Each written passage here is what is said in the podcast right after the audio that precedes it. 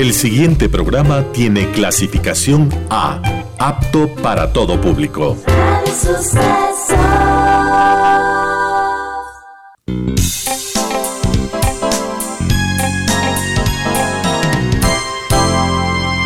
Advertencia. Este programa puede crear dependencia. Dependencia de la buena música, del comentario oportuno, del momento poético, de las voces que siempre tienen algo que decir. Aquí se unen la música y la palabra, con cierto sentido.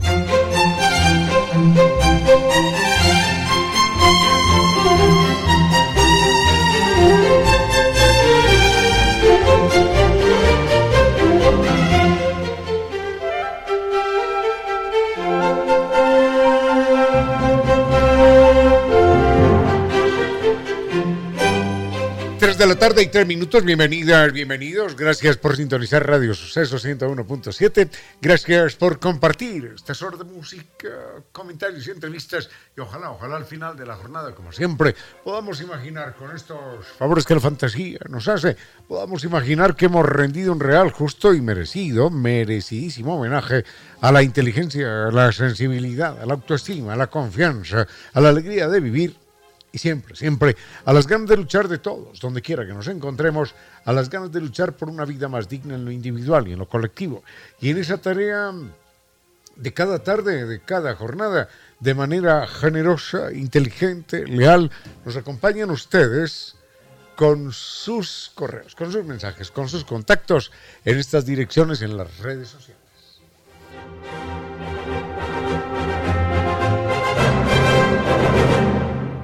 Recuerden San Viturs que nos va a llevar a Turquía, Dubái y Abu Dhabi con guía acompañante desde Quito en un viaje absolutamente inolvidable para recorrer en un, en un crucero el canal del Bósforo y, y también la ciudad de Estambul que se encuentra entre Europa y Asia. Vamos a descubrir el misterio de la ciudad subterránea de Capadocia y si usted desea admirar eh, las chimeneas de hadas, lo hará desde los cielos al, al, al amanecer allí en medio de centenares de globos aerostáticos.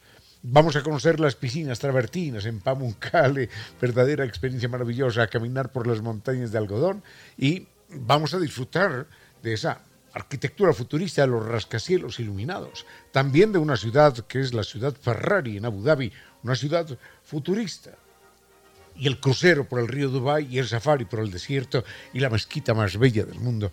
Todo esto nos espera en este viaje inolvidable con Sambitus. Recuerde que hay una oferta especial, hay un reconocimiento especial para los oyentes de este espacio, de esta emisora también, que, que llamen a Sambitours y procedan a hacer su reservación. Recuerde que también están disponibles los viajes nacionales y paseos semanales. Llámenos en Quito al 62040 están en Naciones Unidas y Veracruz frente a la sede de jubilados del IES. Sambitours.com es la página y recuerde que el próximo año y siempre Sambitur cumple con sus sueños porque Sambitours lo acompaña.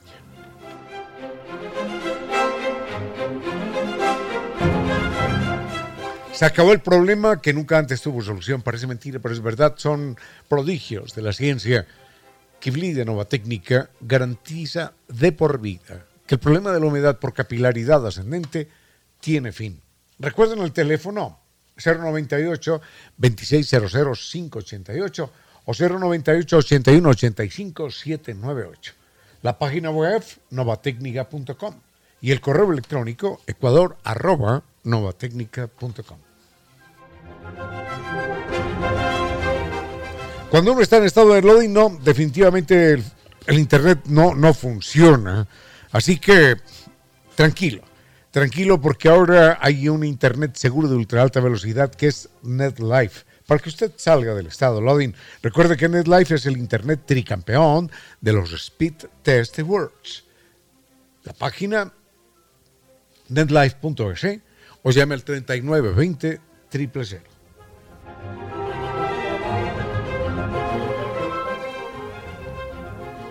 ¿Y dónde, dónde uno puede estudiar eh, en modalidad presencial, semipresencial, a distancia o posgrado? En la Universidad de Indoamérica. Recuerden que eh, hay carreras tan, tan atractivas para, para, su gusto, para su opción personal, para su vocación personal. Medicina y enfermería, administración de empresas, biodiversidad, recursos genéticos, marketing digital, arquitectura, psicología, derecho, contabilidad, auditoría, ciencias de la computación, diseño gráfico, o si quiere, educación básica o educación inicial, ingeniería industrial, ingeniería en seguridad industrial, trabajo social e ingeniería en tecnologías de la información. Mayor información, indoamérica.edu.es. El campus en Quito, en Lomachala y Sabanilla, Quito Norte.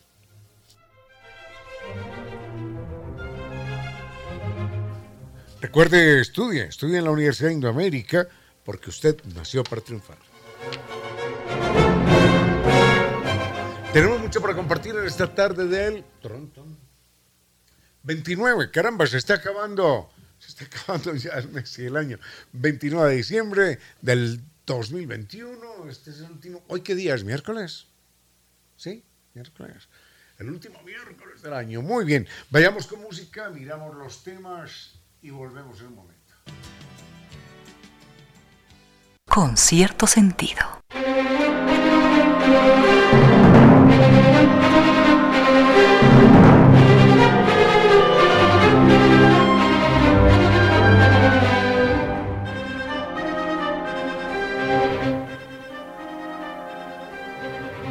Quedaron algunos temas eh, pendientes de ayer, algunos eh, de la ciencia, con mucho gusto los vamos a, comentar más adelante.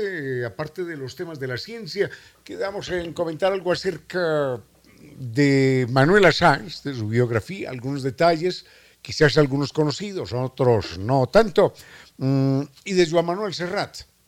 De Joan Manuel Serrat, su biografía, bueno, su biografía es su música, su biografía es son sus canciones.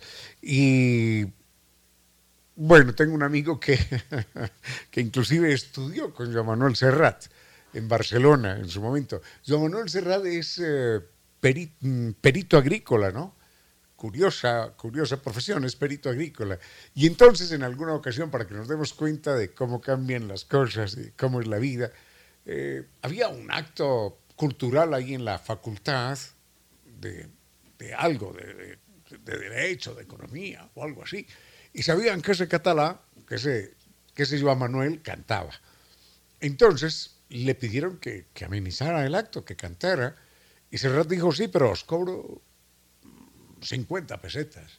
Eh, les cobro 50 pesetas. Y, entonces que los organizadores, me contaba este amigo, que vivió la experiencia, los organizadores dijeron, pero ¿Pero qué se habrá creído este tal Joan Manuel Serrat, eh? Cobrando 50 pesetas por venir a cantar. Que no jorobe, hombre, que no jorobe, que no fastidie. Bueno, finalmente eh, los tiempos cambiaron y Joan Manuel Serrat ya, bueno, sabemos quién es en el mundo de la canción hispanoamericana. Así que vamos a, compartir algunas canciones de, de Joan Manuel Serrat, dos, quizás tres o cuatro, tres o cuatro, con pequeños comentarios para que nos ubiquemos con, con su letra, con su estilo, con su momento. Eh, esta canción no es muy conocida, digamos, Manuel Serrat, no es muy conocida, se llama Paf, Le Drac Magique. La, eh, está en catalán, creo que está en catalán o en castellano, no lo sé. Bueno, en todo caso, les cuento la, la historia de la canción. La, la canción, ese de Drac, el Puff, el track Magic, tiene que ver con cannabis, con marihuana. Y es una canción eh, maquillada hablando de la marihuana. Así que escuchémosla y la comentamos luego. Con cierto sentido.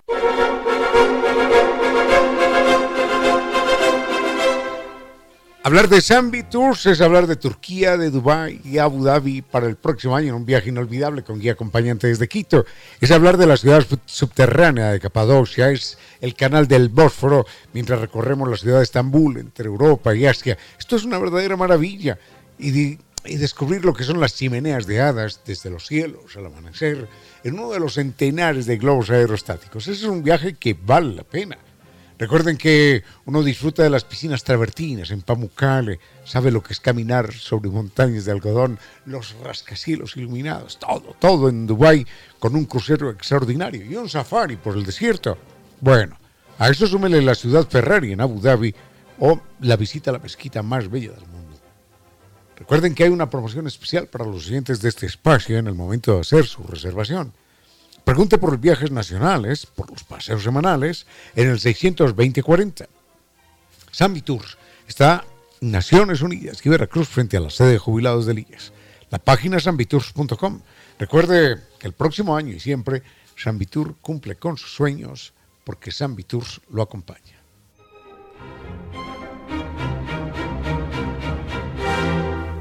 Serrat tiene esta canción que acabamos de pasar, hombre, fue un error mío pasarla en catalán sin, sin comentar la letra. Algunos dicen que tiene relación con, con fumar cannabis. Yo no le veo por ninguna parte, porque la letra parece más bien infantil. Cuenta que Puff era un dragón mágico que vivía en el fondo del mar, que se aburría mucho de cuando en cuando salía, que salía a jugar con un niño que se encontraron en la playa, que disfrutaban y que volvía ya al fondo del mar, pero que a lo que le gustaba era salir, salir al, a jugar con el niño. Entonces dicen que hay, todo un simbolismo escondido del puff. El puff es como el pitazo que se le da al cigarro. El dragón, ese animal mágico que, que se desata cuando la gente fuma esa droga. Y el niño, pues cada uno de los consumidores, ¿no? Me parece que es una una interpretación un poquitín atrevida. Yo no sé si la interpretación es de Cerrado o de quién, pero cometí el error de entregarla en catalán, sin saber si era en catalán o castellano. En todo caso, esta siguiente canción que vamos a escuchar de Cerrada, a quien le estamos rindiendo un homenaje porque cumplió el 27 pasado, el 27 de este mes cumplió años, eh, Serrada es un personaje que rescata a los grandes poetas españoles, que murieron prácticamente en el anonimato y a los que les tiraron volquetadas de tierra durante el franquismo. Uno de ellos, Miguel Hernández, extraordinario, un hombre que no terminó la primaria y es un autor de, de unas poesías verdaderamente extraordinarias. Hay que recordar que Miguel Hernández era republicano y era de niño pastor de ovejas. Y Miguel Hernández entonces termina, termina en la cárcel. Y cuando termina en la cárcel, por rojo, por comunista, por republicano, se establece en el pueblo el bloqueo contra su mujer y contra su hijo, que está recién nacido, tiene unos meses de nacido. Y el bloqueo es que, como ella es la esposa de un rojo, de un comunista, de un republicano, no le pueden vender comida, ni siquiera venderle, ni le dan comida, nada. Nadie le da un, trozo de pan, nadie le vende. Y tiene un niño recién nacido. Entonces, para no morir de hambre, la mujer en las noches sale a robar cebollas, que era lo que se sembraba en el lugar. Sale a robar cebollas de los huertos. Y por eso escribe esta canción, Miguel Hernández, Las nanas de la cebolla. Dice, con sangre de cebolla mi hijo se alimentaba. Y, tu sangre y tu leche, que, ya sabe a cebolla. Por eso, por eso compone las nanas de la cebolla. Hay que recordar que cuando Miguel Hernández eh, muere, eh, escribe a golpes de uñas en la pared, ahí, en la pared de la celda. Bueno, antes de morir, escribe este verso, dice, despedidme del sol dice, compañeros, camaradas y amigos, despedidme del sol y de los trigos. Y él le compone a su hijo estas nanas de la cebolla, en la cuna del hambre mi niño estaba y con sangre de cebolla se alimentaba. Se la compone, ¿por qué? Porque su mujer le cuenta que, que como solo comen cebolla, su leche huele a cebolla y que de eso se alimenta su bebé recién nacido. Escuchemos este tema. Con cierto sentido.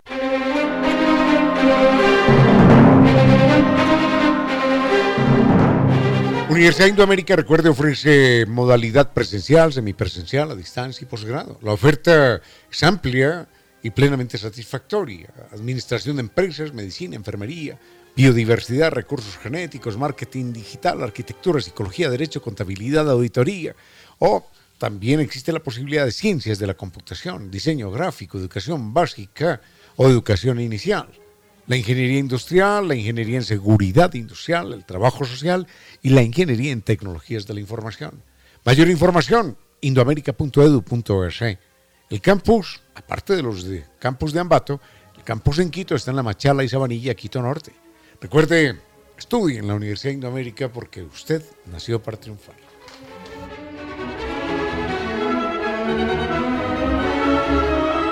Bueno, como este no es un programa musical, sino de, distintos comentarios, de todas maneras a veces las canciones están preñadas de sentido y eso intentamos en algún momento, ¿no? Que las canciones de este espacio digan algo, que los temas musicales digan algo. Y no solamente jiji, jajacho, chunguis y, y ruido al fondo, sino que tengan algún contenido. Y esta es una canción de Serrat en la que quizás se acuerda de tantos y de tantos personajes que seguro que usted se acuerda de los suyos propios, Vinicio de los de él, yo también de los míos. Cada uno se acuerda de algunos personajes. Y él le canta una canción deliciosa a estos tipos y les dice, entre esos tipos y yo hay algo personal, sin duda alguna. Así que mientras escucha esta canción, haga la lista de cuáles son los tipos contra los que usted tiene algo personal. No tiene que mencionarlo, solamente acuérdese con rabia de ellos. Escuchemos a Serrat. Con cierto sentido.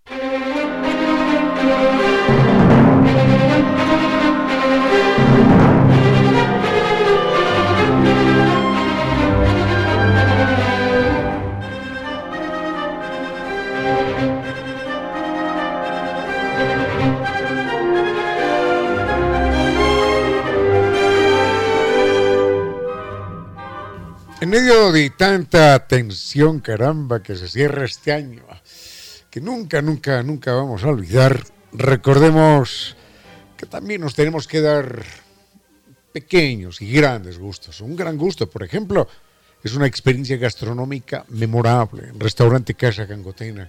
Recuerden esa opción perfecta, ese concepto de cocina mestiza. Si a usted le apetece algo exquisito, visítelos directamente en su restaurante, viva esa experiencia allí, o desde la comodidad de su casa, puede vivirla también ordenando a través de la página www.casagangotena.com o comuníquese con el 097, anote este teléfono, dése ese gusto, hombre, usted se lo merece. 097 999 999 5. Eso es Restaurante Casa Gangotena.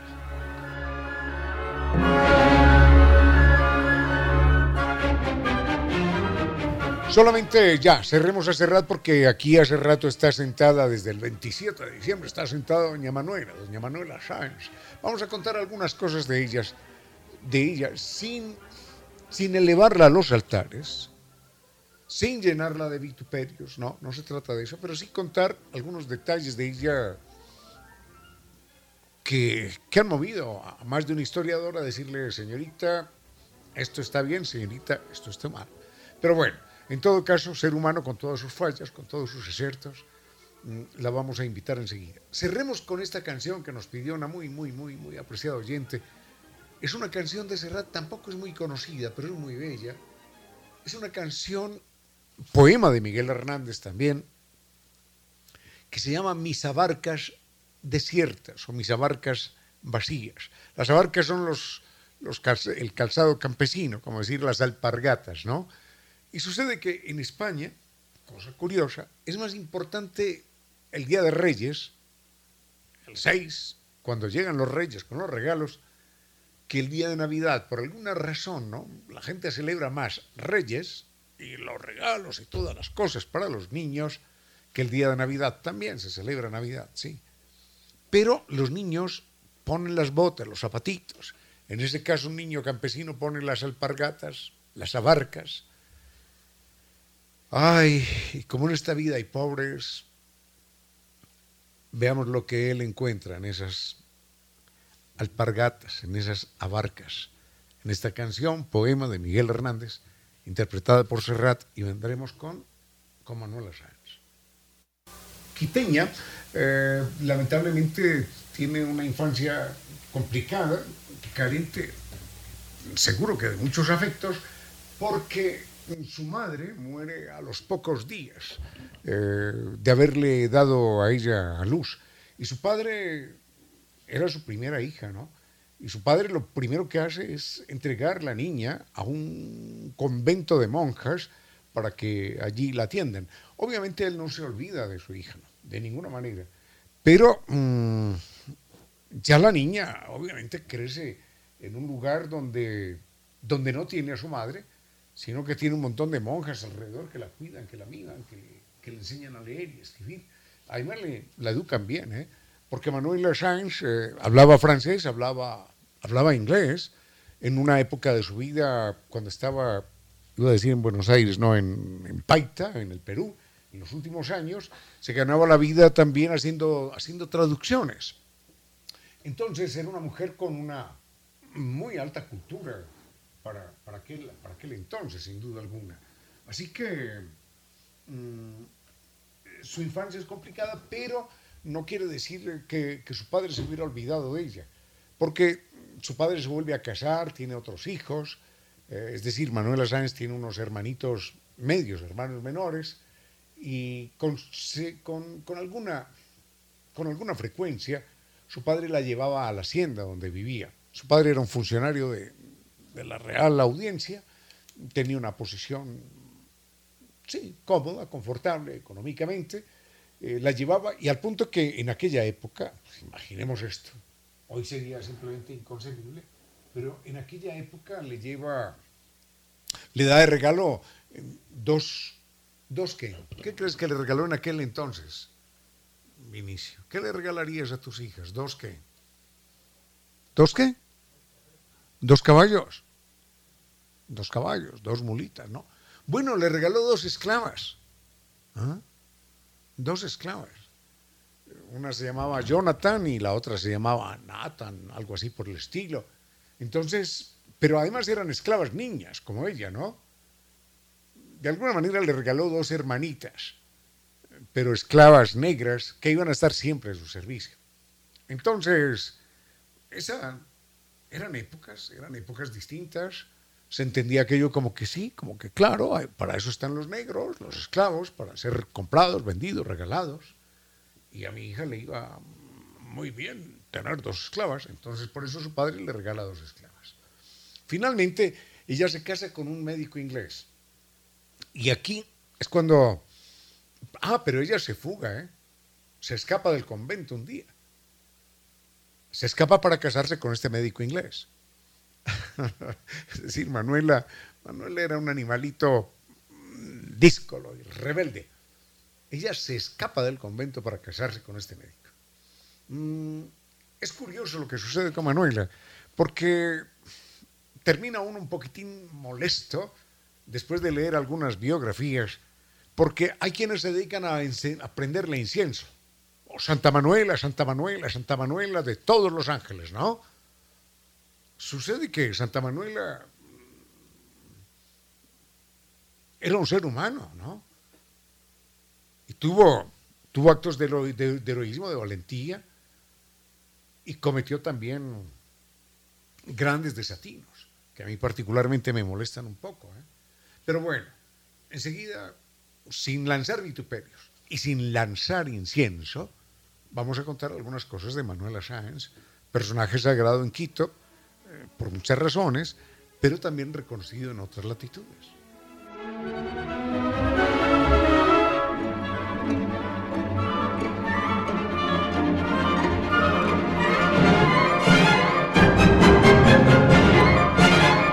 Hay propiedades que vienen con, con, un poquitín de mala suerte y traen ese problema de la humedad por capilaridad ascendente, que es un problema que no tiene solución. Nunca lo ha tenido. Y claro, la gente dice, no, no, no, pero si ya contraté el albañil y el cemento y la arena y otra vez volvimos a hacer y a los seis meses, ¡paf! estalló el problema.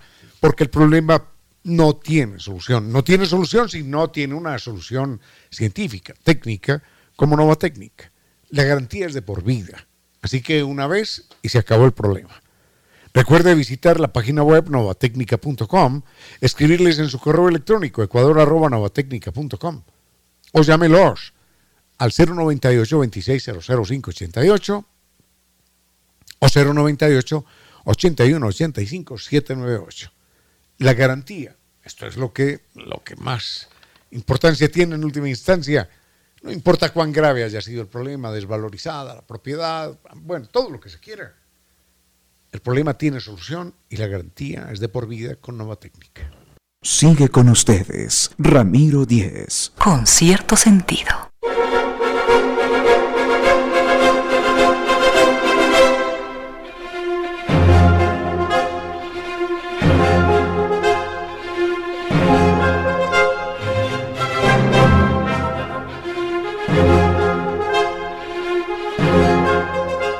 Vayamos un momentito con Manuela Sáenz. Finalmente, recordemos que ella eh, decide escapar del, convento y se va y se casa con eh, un médico inglés, el doctor Thorne. Eh, pasan los años y Manuela Sáenz está un día en la recepción que se le brinda a Simón Bolívar cuando viene de la campaña libertadora del sur. Bolívar viene como un héroe a Quito la ciudad se paraliza completamente y sube, sube el Libertador Bolívar por esta calle que, si no estoy mal, es la Chile y... ¿Y cuál es la otra? La que está en la esquina del Palacio Carondelet, la, la siguiente. La Venezuela. Entonces, él está subiendo por la calle Chile con su caballo allí, victorioso. ¡Pum! Acaba el Libertador. Y mm, en el cruce todavía está ahí el edificio, por supuesto, el cruce de la... Hay un restaurante, o había un restaurante allí, en el cruce de la Chile con la Venezuela, segundo o tercer piso, se encontraba Manuela Sáenz. Entonces, ella espera a tener al Libertador allí a los pocos metros y le arroja una corona de laureles. Ella decía, la idea era que la corona cayera a los pies del caballo, pero calculé mal y la corona le pegó a él en el pecho y cayó al suelo. En ese momento Bolívar levanta la mirada y la ve a ella en el balcón. Dicen que con un, con un, con un escote bastante atractivo. Entonces Bolívar se queda mirando así un segundito más y la sorprende a ella todavía con los brazos estirados y, y su cara de, uy, perdone, no le quise pegar a usted. Pero Bolívar le sonríe, se quita el sombrero, eh, avanza unos metros más hacia la plaza ya, y cuando va, va unos 40 metros más adelante, Bolívar se vuelve a voltear para mirar aquella, aquella mulata, bueno, mulata no, aquella, aquella trigueña que, le había mandado la corona de, de flores, de laurel. En todo caso, esa misma noche se encuentran en la alcaldía, en una fiesta, en el baile que se le ofrece a Bolívar. El alcalde en aquel momento es un señor de apellido Larrea. Fiesta va, fiesta viene, brindis, jiji, jaja, baile. Y finalmente se encuentran Bolívar y Manuela. Y es cuando Manuela le dice, perdóneme, no, no pretendí hacerle daño con, con la corona que le lancé le pegué muy fuerte y él le dice, no señora, me rozó el corazón. Entonces de ahí para adelante, jiji, jaja, empiezan a hablar en francés. Los dos hablaban francés, a coquetearse en francés. Y pasan los días, se hacen amantes. Y después viene una época muy turbulenta, muy dolorosa, que yo mm, se la critico a Manuela Sáenz. No por, haber, no por haber roto su matrimonio, sino por la forma en que lo hace. Enseguida me refiero a eso porque hay que ser objetivo con los, con los personajes de nuestra historia. A Bolívar yo lo adoro, por ejemplo. Bolívar yo lo adoro. No me gusta que me hablen mal de Bolívar, no lo acepto. Pero Bolívar siento que comete, comete por lo menos dos errores en su vida. Uno es con el almirante Padilla en Colombia, que lo manda a fusilar, y el otro es cuando prácticamente entrega a Francisco Miranda a las fuerzas españolas. Creo que son dos errores terribles, dolorosos de Bolívar. Pero bueno, era un ser humano, no era un dios. Y Manuela Sáenz, igual, era una señora, una mujer, no era una diosa. Tenía aciertos y tenía errores. Enseguida vemos esto. Con cierto sentido.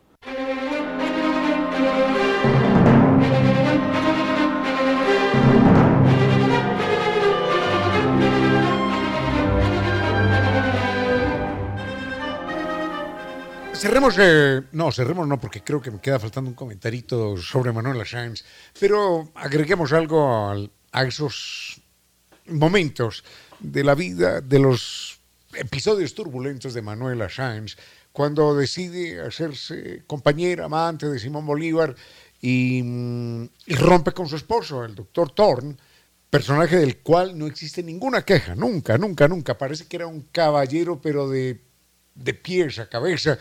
Y uno lo adivina por las cartas, porque existen las cartas. En algún lugar yo tengo esas cartas.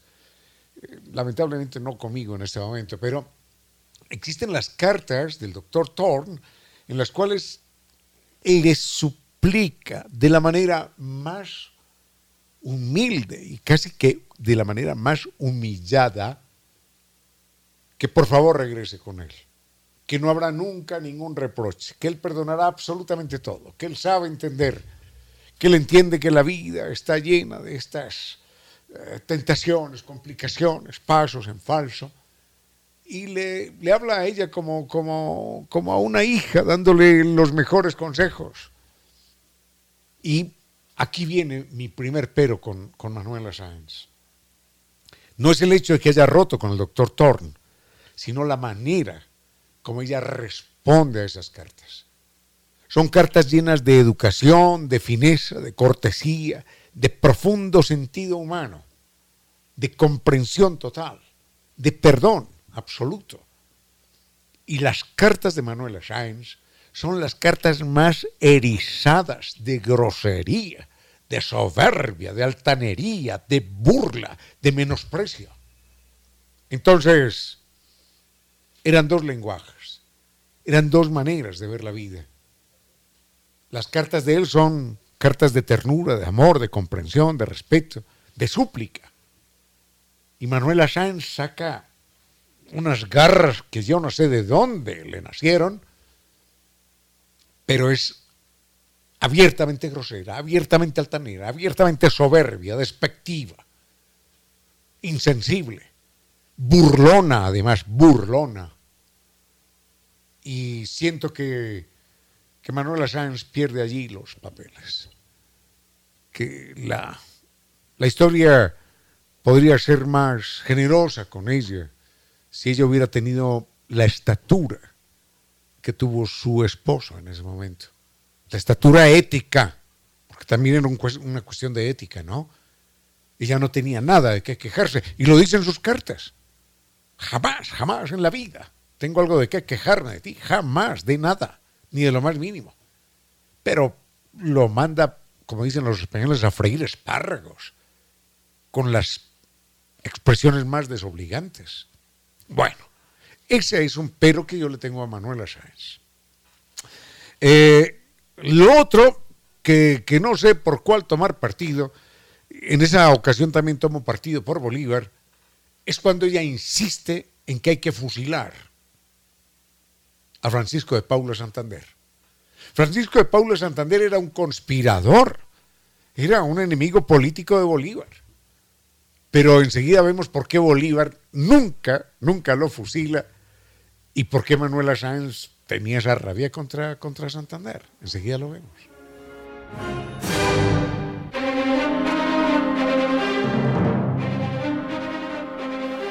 Estudiar es, es el gran regalo que uno puede hacerse en la vida.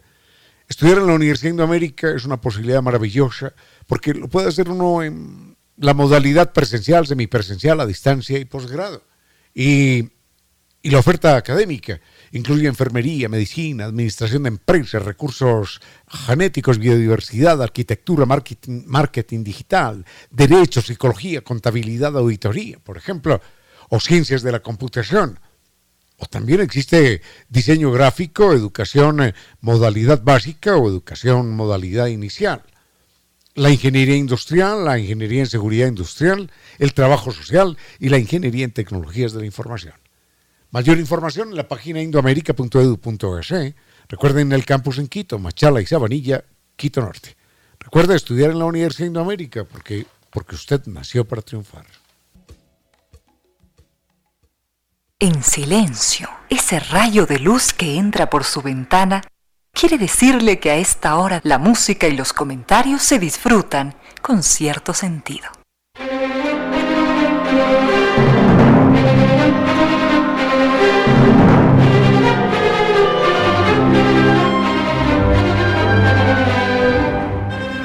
Creo que con esto concluimos lo de Manuel Sáenz solamente señalando mm, dos puntos. Primero, Bolívar sabía que, que Santander era un conspirador. Lo que pasa es que Bolívar y Santander se conocieron en Cúcuta, allí en la frontera entre Colombia y Venezuela. Eh, Santander era de allá precisamente, de ahí viene el nombre del departamento.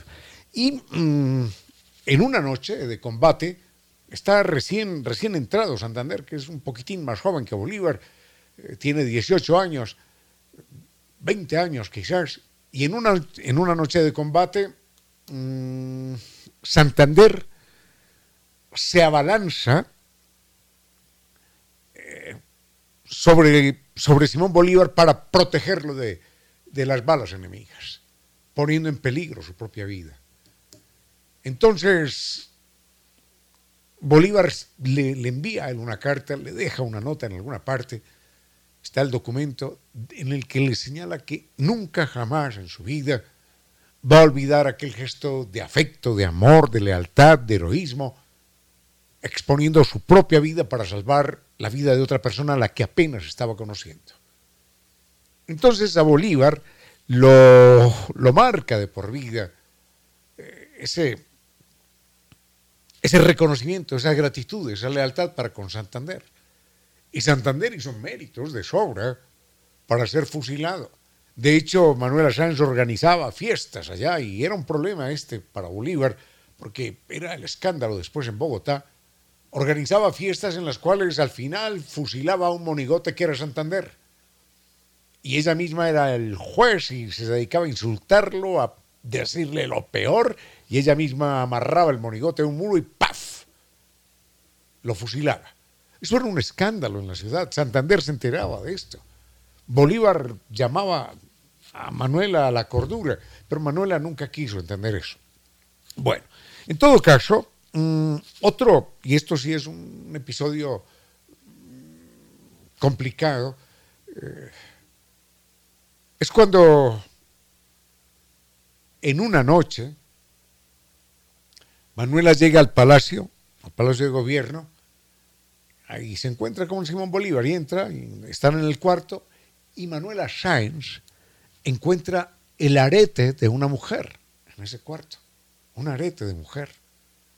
Entonces Manuela Sáenz se vuelve otra vez una fiera implacable, indómita, terrible, y, hay que decirlo, vuelve miseria a Simón Bolívar, a los golpes y a los aruñones. Al punto están las cartas de Simón Bolívar, en las cuales le dice, estoy más apaleado que el perro del hortelano.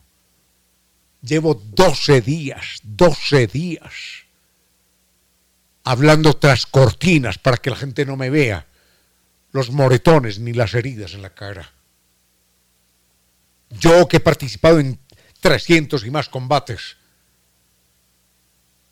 de repente casi pierdo la vida porque, porque no era capaz de golpearte, porque no era capaz de responder, porque a mis gritos de, de por favor, detente, detente, respondías con más golpes y más arañazos, arañetazos en mi cabeza, en mi cara, en mi cuello, en mis brazos. Llevo 12 días hablando con la gente tras las cortinas, porque me has dejado peor que el perro del hortelano. Ahí están las cartas, las que le escribe a lo largo de esos 12 días. Y uno dirá, bueno, sí, es que jiji, jaja, es que perdió el control, reclamándole la infidelidad. El problema, el problema es que Manuela tampoco era fiel, tampoco era fiel. Pero no solo porque hubiera estado casado con el doctor Thor, no, no. Tampoco le era fiel a Simón Bolívar. Y hay documentos de algunos soldados, de algunos lugartenientes de Bolívar, en los cuales dejan clarísimas las cosas. Así que esa desmesura de Manuela Sáenz con Bolívar, porque le encontró un arete, ¿Qué dice Giovanni? Ah, que Bolívar sí, era vendedor de joyería. También, hombre, también. Bueno, porque le encontró un arete de mujer. porque le encontró un arete de mujer en la cama. Bueno, casi acaba con la vida del libertador. Pobre, lo dejó, lo dejó rasguñado, lo dejó herido, lo dejó lastimado. Le dejó una cicatriz, además, que le quedó de por vida, que partía allí de, del ojo, ¿eh? del rabillo del ojo izquierdo. Y por pocos le saca el ojo entonces, ¿no? Bueno, ya, esas son las cosas a favor y en contra de Manuel Sáenz.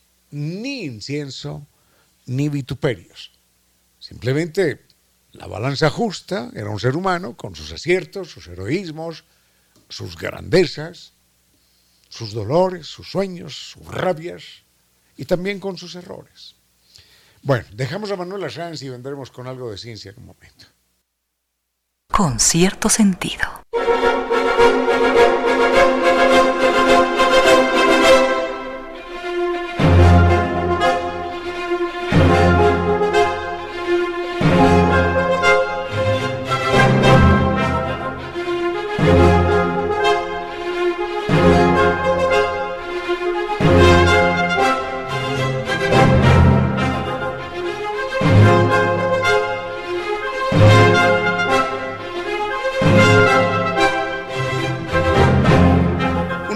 Muy breve porque hay distintos temas, pero nos piden que hablemos del eh, telescopio James Webb que fue lanzado el 24, 25 de, de diciembre. Este telescopio va a estar a unos, tengo entendido, a unos 150 millones de kilómetros, ¿no? A la distancia, la misma distancia que nos separa del Sol, va a estar en algún lugar allá del vacío, del cosmos, eh, transmitiéndonos imágenes de la profundidad del cosmos, del origen mismo del universo. Vamos a conocer cómo se formó el universo, vamos a conocer las primeras imágenes de la formación del universo. Bueno, las primeras, primeras no. Pero a partir del Big Bang, los siguientes empiezan a contar en los próximos 300 millones de años. Y uno dirá, uy, pero 300 millones. Sí, pero es que 300 millones de años en la historia del cosmos no es nada. No es nada, es, es casi mirar el principio. Es mirar el principio de, del Big Bang. Es como si hoy pusiéramos una, una cámara ahí eh, sobre Egipto, en algún lugar arriba, dos kilómetros arriba del desierto, cerca al Cairo, allá, y empezáramos a ver cuando ya llevan unos 40 metros de las pirámides de Egipto, más o menos. Y vamos a ver cómo la construyen, vamos a ver cómo terminan aquello. ¿eh? Pero ya llevan 20 o 30 metros construidos. Es más o menos lo mismo. Es, es exactamente eso. Vamos a viajar en el tiempo a Egipto y vamos a ver que, uy, ve, ya llevan 20 metros construidos de las pirámides de Egipto. Vamos a ver cómo, cómo, cómo las hacen, cuánto se demoran, qué pasa, vamos a verlo todo. Bueno, es lo que vamos a hacer con el cosmos. No llegamos al, al momento cero, ¿no? Pero vamos a llegar cuando ya han pasado 300 millones de años y vamos a ser testigos de cómo era el cosmos en aquella época. No cómo es ahora, no, porque ya habrá cambiado, pero cómo era ahora en ese punto el cosmos hace 300 millones de años. Hace, no, 13.500 millones de años. Es decir, 300 millones de años después de que se iniciara el Big Bang. Eso se va a realizar con este telescopio que se llama James Webb. Enseguida les cuento uno, dos, tres detalles del telescopio en el que han participado los grandes científicos de todo el mundo. Es una verdadera maravilla. Y uno se pregunta, bueno, ¿por qué? ¿Por qué es más noticia en este mundo horrendo? ¿Por qué es más noticia eh, la ropa que se compró Maluma? O si Shakira mm, cambió de zapatos. O si Juanes mm, se cortó la barba. O si no sé quién más por ahí dijo cualquier tontería. ¿Por qué es más importante el mundo de la farándula, del chismorreo absolutamente despreciable, tóxico. ¿Por qué es más importante el chismorreo de la farándula que las grandes notas científicas? ¿Por qué? Si, si el, el planeta entero tendría que estar gritando vivas, vivas. A ese grupo de científicos tendríamos que conocerles el rostro a todos, el nombre de cada uno, que cada uno hablara por internet, que cada uno pudiera ser escuchado y que contara su historia. Y que contara qué fue lo que hizo. Y cómo lo hicieron y qué es lo que están haciendo. Pero no, no. Es más importante el chismorreo de la farándula. Jiji, jaja. Las buenas vibras. Chichi, jaja. Y estamos de moda, súper, ¿no? Con eso basta. Pero las noticias trascendentales no, simplemente no. Ojalá algún día, ojalá algún día rescatemos de las manos de los ampones que han secuestrado a la ciencia, al arte, a la cultura. Ojalá algún día se las rescatemos y, y las podamos hacer conocer. Con cierto sentido.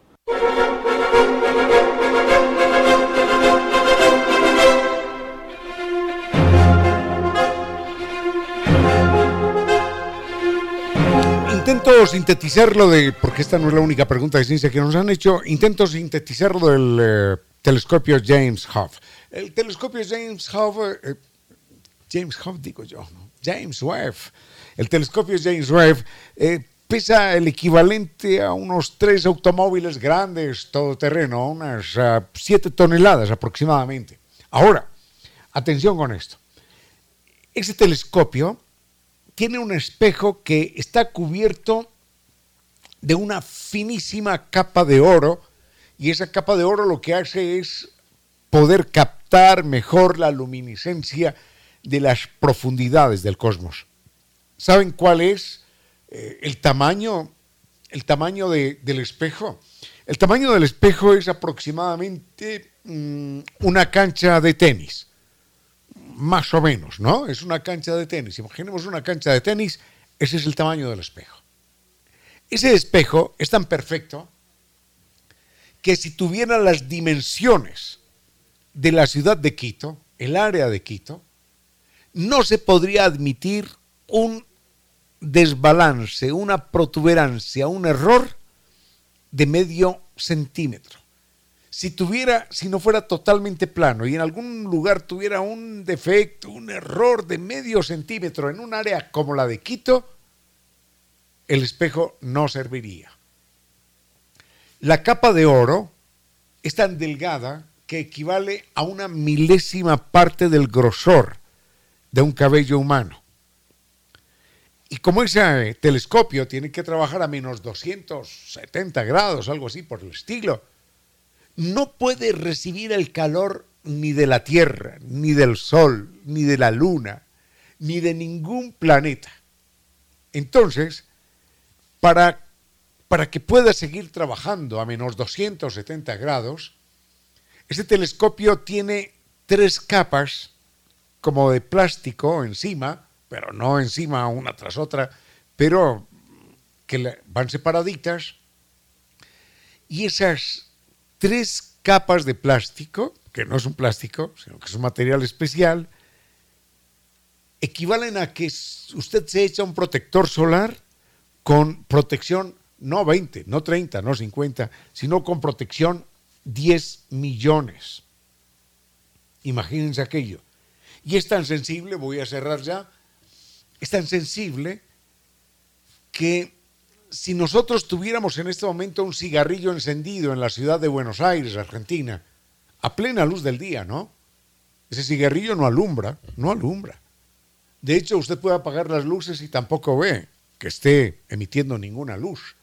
Pero el calor del cigarrillo emite una luz, así sea tenue, que no es visible para nuestros ojos. Si tuviéramos el telescopio aquí en Quito, y el cigarrillo estuviera encendido, aunque no viéramos que está encendido, si estuviera encendido en la ciudad de Buenos Aires, Argentina, el telescopio sería capaz de detectar la luminiscencia producto de ese calor. Por eso el telescopio va a mirar en el pasado a, 13.500 millones de años, cuando ya el cosmos tenía 300 millones. Pero además tiene la posibilidad de ese telescopio de ver más allá de las, de las nubes de polvo, de las, de las galaxias que hay en el universo, de todo lo que puede encontrar. ¿Eso qué significa? Imaginemos que Giovanni está aquí sentado en cabina y que quiere ver lo que está sucediendo en este momento en el Palacio de San Carlos en Colombia, allá en Bogotá. Entonces, Giovanni tiene una cámara tan potente que atraviesa todas las construcciones que se encuentren de aquí a Bogotá. No es que haya una cámara ya, no, sino que con la cámara que tiene aquí, es capaz de atravesar todas, esto parece mentira, pero es verdad, parece ciencia ficción, atraviesa todas las construcciones, todas las montañas, todas las selvas, todos los bosques, todos los obstáculos que encuentre, y es capaz de ver lo que está sucediendo en el Palacio de San Carlos en Bogotá. Y no solo de ver, sino de escucharlo. Pero no es que tenga una cámara ya, no, con la cámara que tiene aquí. Ese es el poder de ese telescopio. Por eso es, sin duda alguna, a lo largo de toda la historia de la humanidad, el acontecimiento, la realización científica más importante que la historia conozca, pero sin exagerar una sola letra. Y sin embargo, un acontecimiento de esa magnitud, de esa estatura, ha pasado relativamente inadvertido. Bueno, no fue más por hoy, yo los dejo en lo que a mí concierne. Gracias al doctor eh, Vinicio Soria, que estuvo más temprano, al doctor Giovanni Córdoba, que nos acompaña en este momento, a doña Reina Victoria, que viene con su vuelo de música y palabras. Conmigo será hasta mañana, fuerte abrazo, los quiero mucho.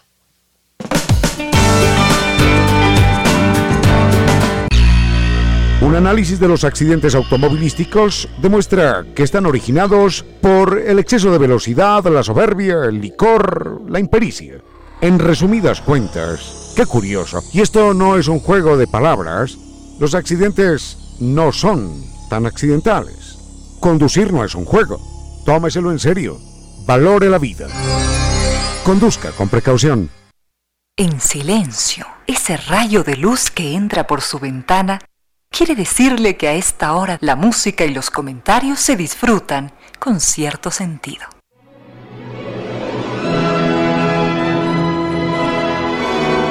Y ahora bienvenidos todos a un vuelo de música y palabra. Bienvenidos a este espacio con cierto sentido, con Reina Victoria Díaz, para que disfruten de un vuelo de música y palabra. Compartimos una tarde más, queridos amigos. Muchas gracias por estar siempre presentes, por todos sus gestos de cariño. Justamente ahora me entregaron un presente de la parte de Margot Estrella, un delicioso café. Es impresionante su aroma. Mil y un gracias a cada uno de ustedes, además, por compartir a diario con nosotros. A nuestra querida Olguita, a Mónica de Los Ángeles, a Penélope, a Paola, a cada uno de ustedes que tarde a tarde comparte con nosotros este vuelo de música y palabra con cierto sentido. Vamos a ir eh, con música en este miércoles 29 de diciembre de 2021. Voy a terminar de revisar sus mensajes. Apenas estaba leyendo los mensajes de nuestro querido amigo Andrés, quien se reía con con algunas expresiones que suele tener Ramiro. También comentaba sobre la libertadora del libertador. En fin, voy a terminar de revisar sus mensajes y enseguida continuamos. Nos escribe Roberto, quien está disfrutando de este tema musical que acabábamos de escuchar. También Pablo Germán Vaca, Carlos Enrique Concha, Galo Dávalos, Edgar Paul, Santiago Torres. Mil y un gracias a cada uno de ustedes por estar. Y recibíamos una propuesta de nuestro querido amigo Ricardo, que se pregunta qué es una comunidad imaginada. ¿Qué es una comunidad imaginada? ¿Qué podríamos decir al respecto, doctor Córdoba? una comunidad que nos imaginamos. ¿Qué dicen ustedes, queridos amigos? Saben que pueden mantenerse en contacto a través de Instagram, arroba Reina Victoria 10, esa es mi cuenta personal. O si no, Twitter, arroba Reina Victoria DZ, Facebook, con cierto sentido. Este concepto, comunidad imaginada, nos traslada al año 1936 aproximadamente, cuando es utilizado por primera vez en un libro llamado Comunidad Imaginada, justamente, de un señor llamado Benedict Anderson. Y enseguida vamos a conocer de qué se trata este concepto. Gracias por su sintonía a Carlos Guachilema. También nos escribía Sebastián, quien nos decía que probablemente una comunidad imaginada podría tener algo que ver con el ideal de una comunidad. Habíamos dicho que este término surge en 1936 en un libro, y este libro, Comunidades Imaginadas de Anderson, lo que hace es referirse al origen y también a la difusión del nacionalismo a partir de lo que él considera y llama una comunidad imaginada. Es decir, él crea este término, este concepto, desde esta necesidad que él tenía para explicar por qué existía la identificación entre individuos que no se conocían. Entonces, todos vamos a decir seguramente, ¿y cómo no? ¿Cómo no me voy a identificar con el otro si es que somos nosotros, somos ecuatorianos? ¿Cómo no me voy a identificar con alguien que, aunque no lo conozca, habita también en mi mismo territorio? Entonces todos pertenecemos en la medida de lo posible y por ese mismo motivo nos identificamos. Y es posible hablar de ese nosotros, aunque no nos conozcamos, porque pertenecemos. Entonces lo que hace Anderson es proponer que toda comunidad nace en la imaginación. Y lo que se hace es que de repente alguien nos entrega esta idea que nos hace creer que es lo suficientemente importante como para compartirla con otros. En el caso del Ecuador sería el territorio, es una idea suficientemente pesada, trascendental, para todos buscar esa identificación unos con otros, aunque seamos individuos de realidades lejanas o sin parentesco alguno. Enseguida podríamos ver qué propone exactamente Anderson en su libro Comunidades Imaginadas. Veo por acá que está en sintonía Librería Rocinante y también nuestro querido amigo Patricio, que no sé si es que está acá en Ecuador o escuchándonos desde Chile. Mil y un gracias a cada uno de ustedes, como cada tarde, siempre mucha gratitud hacia todos ustedes. Bueno, ahora estábamos centrados en la comunidad imaginada. Decíamos que Anderson afirma que toda comunidad es imaginada.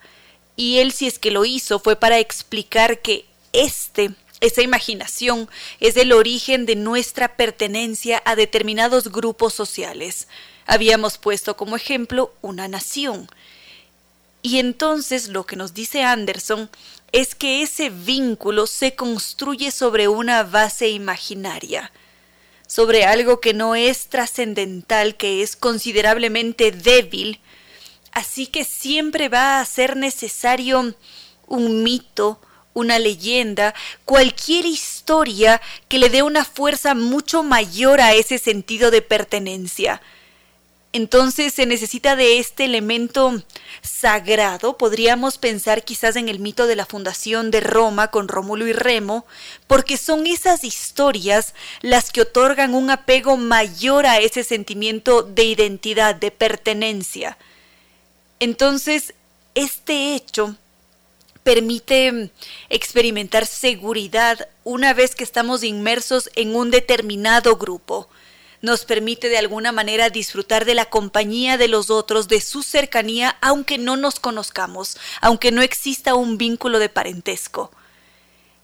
Y esta comunidad imaginada también permite de alguna manera elevar de categoría a aquellos que son vistos como desconocidos para convertirlos en un nosotros. Es decir, ya no hablamos de un individuo, de un yo, sino que siempre nos referimos al nosotros. Son esos potenciales compañeros con los que podríamos llegar a compartir en un determinado momento, porque todos pertenecemos y en todo caso sabemos que aunque seamos distantes geográficamente, alguien puede estar en el sur y otro en el norte, nos podemos todos indignar ante un suceso que nosotros lo vemos como injusto, o no, o podemos celebrar quizás el triunfo de la selección, que a veces esto sucede que están juntos diferentes grupos, no se conocen entre ellos, sin embargo a la hora de darse el abrazo pues lo hacían y compartían ese vínculo, esa unidad.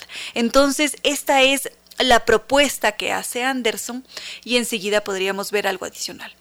Patricio nos confirma que nos está escuchando desde Chile. Santiago nos dice que se está conectando este preciso instante. Y Juan Carlos también está en sintonía. Muchísimas gracias. Para Santiago y para todos los que acaban de conectarse en este momento, queridos amigos, estábamos centrados en la comunidad imaginada que surge como esta necesidad para crear un vínculo, para identificarse con los otros. Y por supuesto, esta comunidad imaginada que necesitamos para relacionarnos con aquellos desconocidos sirve también como un elemento de dominación, porque la imaginación de esa comunidad exige, casi que por norma, la existencia de un aparato estatal concreto, porque al ser imaginada necesita de un algo que la sostenga, y este hecho, a su vez, genera conflicto, porque ya la existencia de una nación obligatoriamente excluye a otro territorio, porque no pueden existir dos naciones en un mismo territorio. Entonces, es allí, en ese momento, cuando empiezan a producirse las divisiones. Aparece la competencia por el territorio, la competencia por los recursos, se generan alianzas estratégicas porque en determinados momentos son necesarias. Allá en el territorio de Giovanni, en controles, él puede tener, no sé, papas, mientras que acá en el estudio de radio yo puedo tener frutillas y él quiere esas frutillas. Entonces hay que hacer un intercambio, necesitamos establecer una alianza para beneficiarnos los unos a los otros pero quizás más adelante puede aparecer un tercero allá en televisión y entonces se generan conflictos.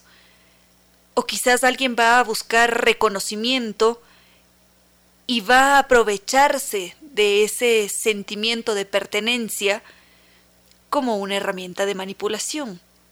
Porque muchas veces lo que sucede con nosotros como naciones es que o como individuos es que se proyectan los sentimientos de esa comunidad, de esas personas, hacia el aparato estatal.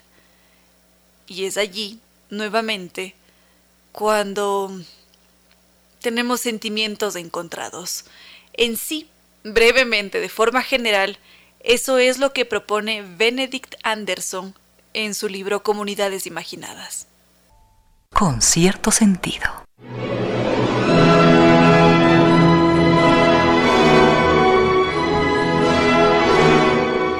Estamos a punto de recibir a nuestra entrevistada de hoy, queridos amigos. Antes de hacerlo, únicamente hacer una recomendación literaria. Justamente ayer por la noche, nuestro querido amigo Martín, Martín Velázquez, nos preguntaba por un ensayo. Nos decía que él tiene esta predilección por leer ensayos. Hay una variedad inmensa de ensayos que podríamos leer. Definitivamente recomendamos aquellos escritos por Orwell, por supuesto.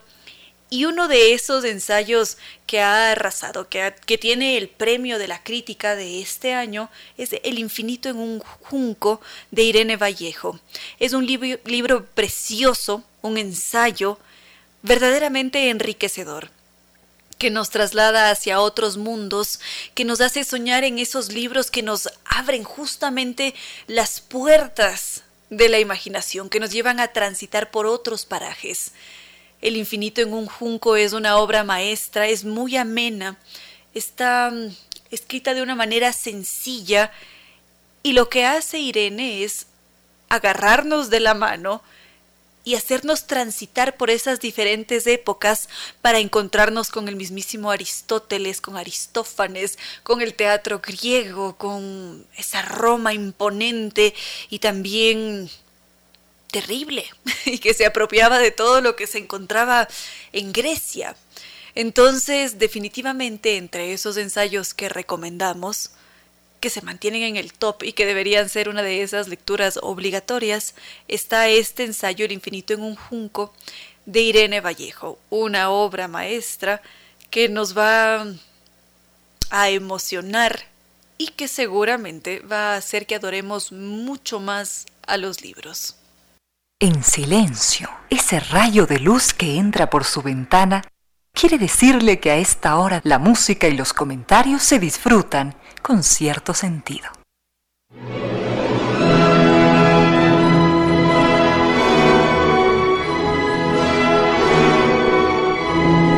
Nos escribe Eduardo Paucar y él nos recuerda al historiador Yuval Noah Harari que muchos de ustedes lo han leído, queridos amigos, es más, lo hemos comentado con algunos de ustedes también, y él habla sobre lo real imaginado, como él mismo lo llama. Entonces, lo que nos dice nuestro querido amigo Eduardo Paucar es que nos recomienda el libro Sapiens, que es uno de los que hemos recomendado con regularidad también en este espacio, es más, Ramiro lo recomienda con mucha frecuencia. Mil gracias por este recordatorio querido Eduardo. También nos está escribiendo nuestra amiga Anabel Cedeño. Para nosotros es una alegría poder compartir con ustedes este cierre de año. Estaremos solamente hasta mañana, ¿verdad, doctor Córdoba? Mañana jueves 30 tenemos viernes festivo, pero mañana estaremos aquí con ustedes compartiendo, por supuesto. Veo también que está en sintonía José Luis Agreda. Nos habían solicitado un tema musical. ¿Fue posible conseguirlo, doctor Córdoba? Sí. Entonces vamos con un tema musical que nos había solicitado nuestro querido amigo Santiago. Y ahora sí, vamos con la entrevista de esta tarde. Defender los derechos de los otros es lo mejor de nosotros, los humanos. Artículo octavo. La experimentación animal que implique un sufrimiento físico o psicológico es incompatible con los derechos del animal, tanto si se trata de experimentos médicos, científicos, comerciales, como de otra forma de experimentación. Las técnicas alternativas deben ser utilizadas y desarrolladas. Declaración leída y aprobada por las Naciones Unidas y posteriormente por la UNESCO. Los otros animales, nuestros hermanos. Con cierto sentido.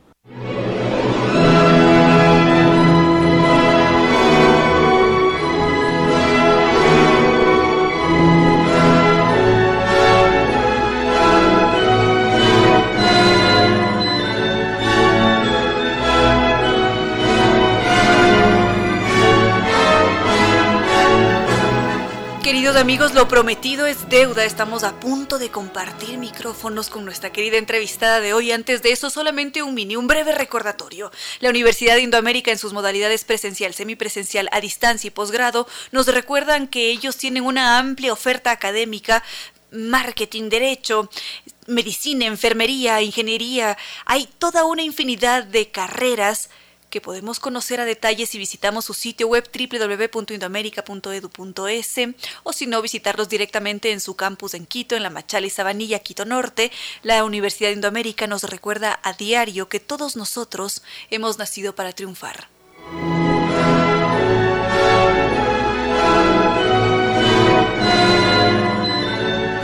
Y ahora sí, esta tarde nos acompaña un ser em, creativo, que le pone mucha atención al detalle, sensible también, que trabaja de la mano de la fotografía y esta fotografía que nos invade a diario porque Hoy en día vivimos centrados en el reino de lo imago, el reino de lo visual, en el que tanto estamos centrados y a veces dejamos a un lado esa parte sensible que se conjuga también con la imagen. Y justamente hoy nos acompaña Pamela Corrales. Ella es fotógrafa ecuatoriana muy buena y como les decía, queridos amigos, tiene un nivel de detalle y sensibilidad que me gustaría que sean ustedes quienes la conozcan de su propia voz. Bienvenida a este espacio, Pamela Corrales. Muchas gracias, Reina Victoria. Gracias por tenerme. Estoy súper nerviosa, así que si me escuchan tartamudear es por eso. Nada de eso. Aquí estamos para celebrar tu arte, para celebrar esta exposición que está en curso además. Sí, ahorita está en pausa en realidad. Se siente como en confinamiento, eh, porque empezó el 10 de diciembre, se inauguró el 10 de diciembre, y, pero la semana de esta semana está cerrada porque está en, dentro del campus de la, de la católica, de la PUSE. Y, mm, pero se reabre el 3 de enero y va a estar abierta hasta el, hasta el sábado 8, que voy a organizar, eh, eh, estoy organizando un conversatorio que se llama ¿Qué carajos es la fotografía? ¿Y será que es posible que brevemente nos entregue, así sea en una frase, qué carajos es la fotografía? Desde su perspectiva. Yo creo que es un área del conocimiento muy, muy, muy, muy grande que mm, hemos tratado durante la corta historia de la fotografía, que son cerca de 200 años, eh, de encasillarle pero ella se ha dado maneras de sacar sus brazos y sus tentáculos de lo grande que es. Perfecto. ¿Y por qué la fotografía? Porque tiene que haber algún motivo suyo para haber, haberse centrado siempre en la fotografía. Yo creo que la fotografía es la novia eterna y perfecta de la nostalgia y es algo, es, un, es algo que a mí me apasiona. O sea, yo soy una nostálgica de la vida. y quizás en, estas, en esta exposición actual, la que está en pausa, la nostalgia es el elemento con el que más vamos a encontrarnos. Sí, la nostalgia es, eh, habla también del tiempo pasado y la fotografía siempre habla del tiempo pasado. Entonces, en Domun, que es el proyecto que, que está expuesto ahorita, eh, hablo de lo que, de lo que eh, eh, eh, o sea, hace que un espacio físico se convierta en nuestro hogar. ¿Cuánto tiempo nos demora sentirnos en nuestro espacio, nuestro, nuestro, así cerquita a nuestro corazón? Y, mm, y, claro, todo nació de la nostalgia de dejar, nos íbamos en el 2017 a hacer mi máster en España y tuvimos que despersonalizar, deshumanizar el espacio con el que mi esposo y yo habíamos vivido ya muchos años en. Y yo particularmente ya estaba cerca de vivir 15 años en ese espacio. Es decir, que fue un impacto. A propósito, queridos amigos, su esposo estuvo aquí hace poco. Ustedes ya lo escucharon, muchos de ustedes, es más, ya conocían su obra. Cristian Mera, quien también está aquí con nosotros esta tarde. Muchísimas gracias. Continuemos entonces, Pamela con este ejercicio que han hecho, porque es un ejercicio desconcertante, inquietante también. Eh, eh, para, mí fue muy lindo, porque en el primer capítulo, eh, claro, yo, mm, yo quería de alguna manera involucrarle a él porque el espacio que estábamos dejando era nuestro, no era solo mío, era, era nuestro. Entonces, como puedes ver, lo que hice fue, hablo de la, de la, limitación de la fotografía, de no poder capturar los recuerdos, ni todo el tiempo, ni todas las experiencias que vivimos ahí. Entonces, él con su lenguaje, con el dibujo, porque él es súper talentoso, eso es, su, eso es su, su mundo, su universo, donde su lenguaje. y las fotos a mí no me devolvían todo lo que yo quería abarcar con ellas.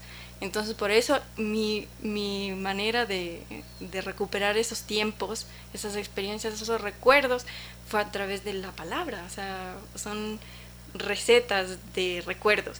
Pero es, está muy, muy chévere porque al final de cuentas están ahí los tres lenguajes. Está el lenguaje, el lenguaje abstracto con el dibujo de, de, mi esposo, está el, el, el, lenguaje, o sea, escrito, la escritura, que son códigos y signos, y otros códigos y signos que son la imagen, o sea, la fotografía tiene un montón de códigos. Yo creo que el engaño rico de la fotografía es que piensas que no puede ser decodificada, cuando es todo lo contrario, o sea, una imagen puedes, tiene muchísimas capas como una lechuga también. Es decir, que lo que se está haciendo es, en este caso en particular, contar su historia. Pero si es que vamos a un rasgo general, siempre estos elementos cuentan también una historia siempre. La, la, para mí era, e, es importante que, tratar estos dos, estos dos límites de la fotografía. Me gusta hablar de la, de la parte teórica de la fotografía, como la fotografía como medio, y la parte personal, porque yo creo que no puedo, no puedo, no puedo hablar de nada de lo que yo no he vivido. No, eh, para hacer un trabajo honesto en lo que quiera que hagas, tienes que estar involucrada personalmente.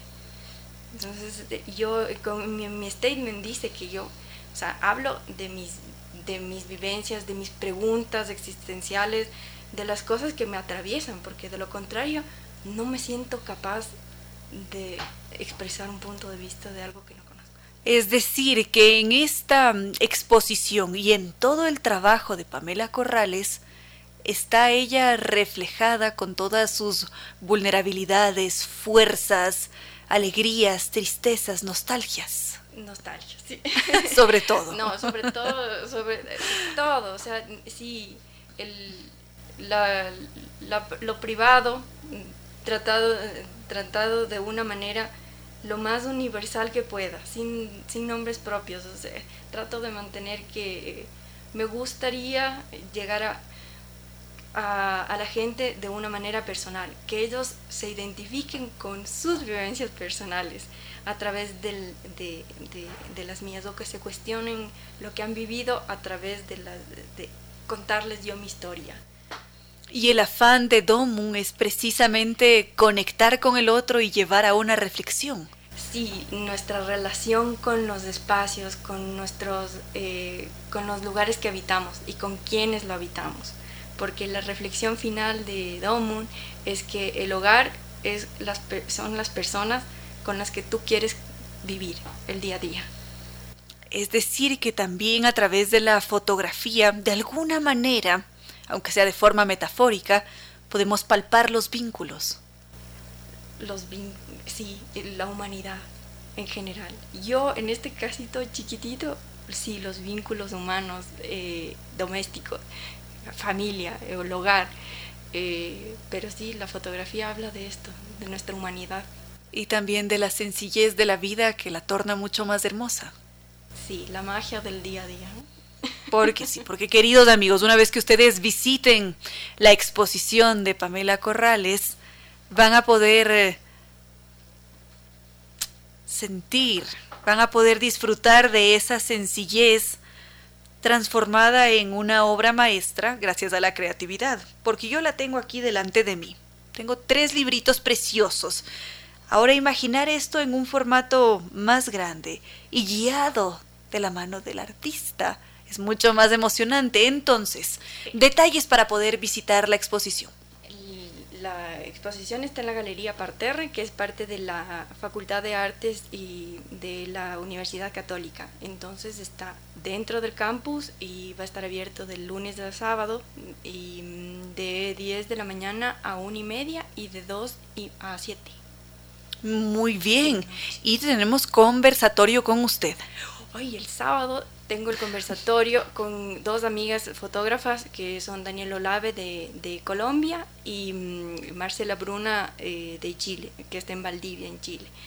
Y entre, eh, les llamé a ellas porque son mis amigas, me sienten confianza como para conversar eh, tranquilamente de lo que sea, en este caso lo que es la foto, qué carajo es la fotografía, y porque nuestros trabajos son súper diferentes del uno de la otra quizás nos podría decir por qué. Eh, eh, Daniel Olave es, eh, es postfotógrafa. Ella trabaja el falso documental y cosas así muy, muy modernas. Em, Marcela Bruna de Chile, ella, ella es documentalista, entonces habla muy, muy de la realidad. Y yo soy muy conceptual, o sea, las imágenes, yo trabajo la fotografía de una manera bastante conceptual. ¿Y por qué han decidido ustedes ponerle este nombre al conversatorio? Eh, le puse este, este nombre porque también por eso les llamé a ellas porque son diferentes. Quiero aportar un poquito, un granito de arena como para abrir la mente de las personas que, que, y nosotros también al tiempo, como para ver lo amplia que es, la, que es lo fotográfico. O sea, que, que es súper grande y encasillarle decirle que es solo una cosa sería, sería mentir. bueno, esto va a ser el 8 de enero. Está abierto a todo público, si somos fotógrafos, aficionados, lo que es más, si no expertos. nada de fotografía, mejor. 8 de enero, ¿a qué hora? A las 4 de la tarde. 4 de la tarde, imperdible entonces. Ay, muchas gracias. Sí, te espero, te espero. Y les espero a todos. Muchas gracias. Quizás algún mensaje adicional sobre la fotografía. Em, nada más. Yo creo que en este mundo ahorita que estamos acostumbrados a ver millones y millones de imágenes por segundo, em, es súper importante llegar a cuestionarnos qué es la fotografía, cómo nos habla la fotografía y las diferentes capas que te digo que ah, el engaño de la fotografía es que no, no puede ser decodificada y en realidad es un códice muy complejo. Bueno, y si es que queremos conocer más sobre su obra, ¿cómo podemos acercarnos? ¿La buscamos en la web? ¿Qué hacemos? Eh, en Instagram estoy como Pamela guion bajo guion bajo corrales y mm, mi página web que es pamelacorrales.com y mm, nada más solo que hacer una, una, una otra publicidad Por favor. En, eh, en, febrero también tengo ya, ya, ya programada una exposición en la Más Arte y también me gustaría invitar al público. Ah, muy bien, febrero, fechas. Todavía exactamente no lo sé, pero sé que es, es, es la tercera semana de, de, febrero. Bueno, nos mantendrá al tanto para poder compartir con nuestra audiencia. Por supuesto que sí. Muchísimas gracias, Pamela Corrales, por haber compartido este espacio con cierto sentido. Gracias a ti por invitar. En silencio, ese rayo de luz que entra por su ventana quiere decirle que a esta hora la música y los comentarios se disfrutan con cierto sentido.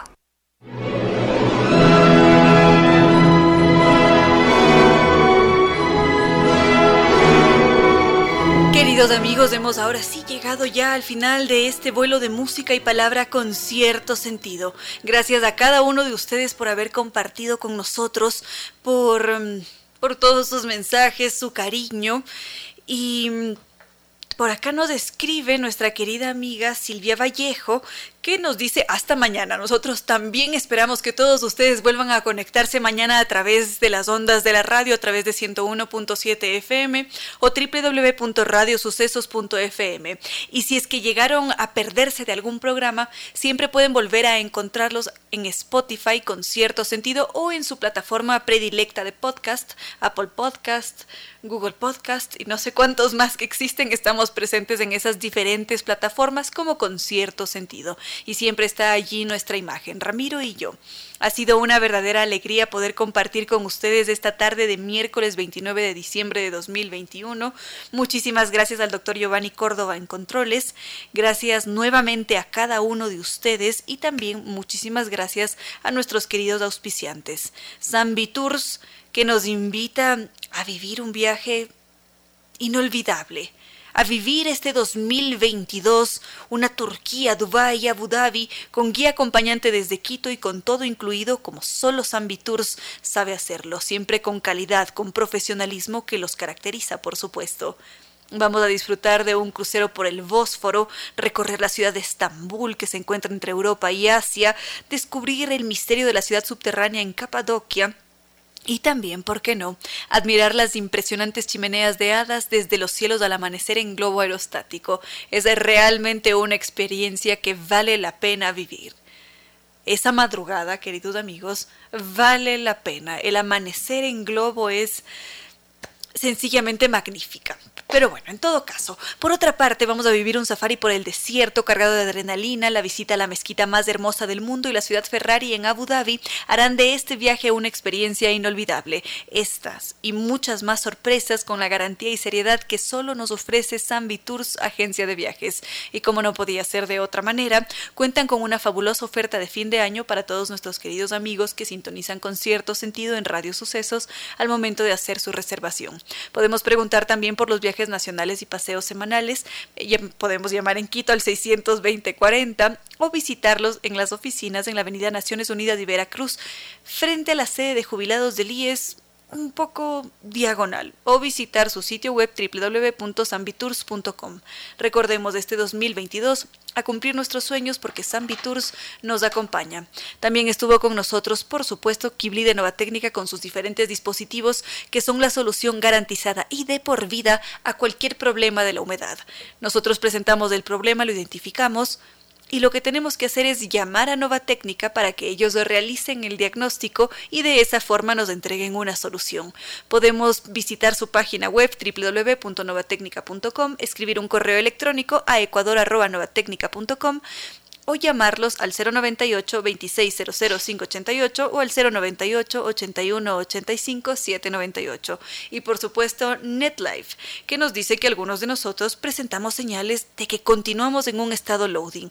Entonces de repente estamos jugando videojuegos con el hermanito porque no es posible jugar online o quizás nos pasamos horas esperando a que algo se cargue porque el Internet no regresa o de repente la pantalla está invadida por estos loadings y esto quiere decir que ha llegado el momento de descubrir el Internet seguro de ultra alta velocidad. Gracias a ellos, muchos salieron de ese estado loading. Así que, ¿por qué no cambiarse el Internet tricampeón de los Speed Test Awards, NetLife? Podemos visitar su página web www.netlife.es o llamar al 392 40. Y por supuesto, también estuvo con nosotros la Universidad de Indoamérica en sus modalidades presencial, semipresencial, a distancia y posgrado. Oferta académica muy amplia, variada, administración de empresas, biodiversidad y recursos genéticos, marketing digital, contabilidad y auditoría, trabajo social y muchas otras. Toda la información en el sitio web www.indoamerica.edu.es están en su campus Quito, en la Machala y Sabanilla, Quito Norte. La Universidad de Indoamérica nos recuerda que todos nosotros hemos nacido para triunfar. Nuevamente, queridos amigos, gracias. Gracias Silvita, Andrés, Verónica, Emilia, Santiago, Juan Carlos, Gonzalo, Cristian. Gracias a cada uno de ustedes por haber compartido este vuelo de música y palabra con cierto sentido. Ahora sí, todos tocamos tierra nos despedimos, sepan que los queremos mucho y que nos volveremos a encontrar este jueves.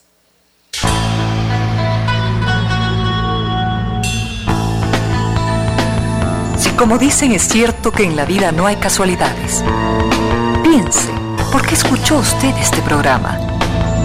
Tal vez escuchó aquello que necesitaba o tuvo la sospecha de esa luz dentro de su propio ser. Una gota de agua corazón que late, una semilla en su memoria, un remanso en medio de sus prisas, una voz que aliente su esperanza, una pluma para sus alas. Algo de eso hemos querido ser. Aquí, en concierto sentido, con Ramiro Díez. Y Reina Victoria Díez.